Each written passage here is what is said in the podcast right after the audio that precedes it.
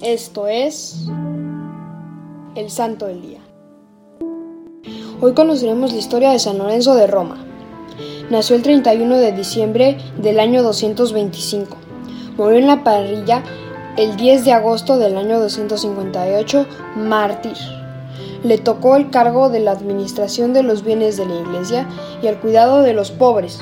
Por esta razón, San Lorenzo es oficialmente el patrono de los diáconos, y debido a sus tareas administrativas, la tradición lo considera uno de los primeros archivistas y tesoreros de la Iglesia.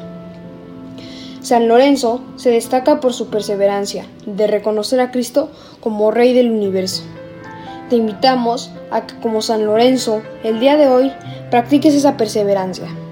Te pedimos, San Lorenzo, que nos ayudes a tener esta perseverancia y a ser mejores personas, para que algún día podamos llegar al reino de los cielos.